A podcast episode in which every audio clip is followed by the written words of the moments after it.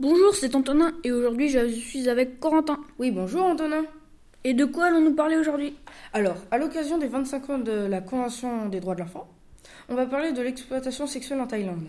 Et eh oui, malheureusement en Thaïlande, ce problème est en partie causé par la culture historique thaïlandaise, par le marché plus accessible dû à la mondialisation, mais aussi par la demande des clients d'avoir des relations sexuelles avec des personnes d'allure très jeune.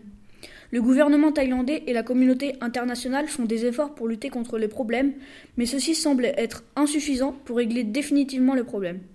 L'une des causes de l'exploitation sexuelle des enfants dans cette région semble historique.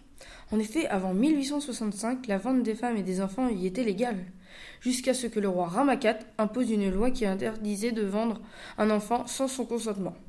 La loi fut modifiée ensuite en 1901, puis à nouveau en 1934, pour interdire complètement cette pratique. Cependant, la rapide industrialisation du pays et la lente évolution des traditions firent en sorte que la famille a encore beaucoup de pouvoir sur les enfants, ce qui signifie que l'enfant a une obligation envers ses parents. C'est ainsi que beaucoup d'enfants qui se prostituent en Thaïlande voient leur situation. Ils travaillent pour la prospérité et la survie familiale. On n'imagine pas la vie des enfants thaïlandais, cela doit être très difficile. Oui, ces enfants victimes d'exploitation sexuelle subissent des traumatismes physiques et moraux importants. Vulnérables, ils ont été soumis à des personnes proches d'eux ou non pour réaliser des actes contre leur volonté. Ce traumatisme fait perdre à ces enfants toute confiance envers les adultes et leurs promesses. Ils se sentent alors délaissés, rejetés de la société, principalement lorsqu'ils ne connaissent pas les associations qui pourraient les aider dans leur pays.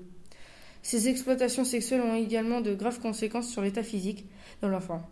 En effet, forcés à avoir des relations sexuelles, ils deviennent extrêmement vulnérables aux maladies sexuellement transmissibles telles que le virus du sida. Par ailleurs, les jeunes filles peuvent tomber enceintes suite à ces violences. Souvent, elles doivent affronter leur grossesse seules et désemparées.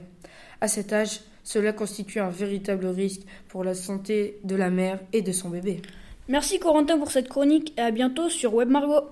Oui, Antonin, merci. À toi, à bientôt.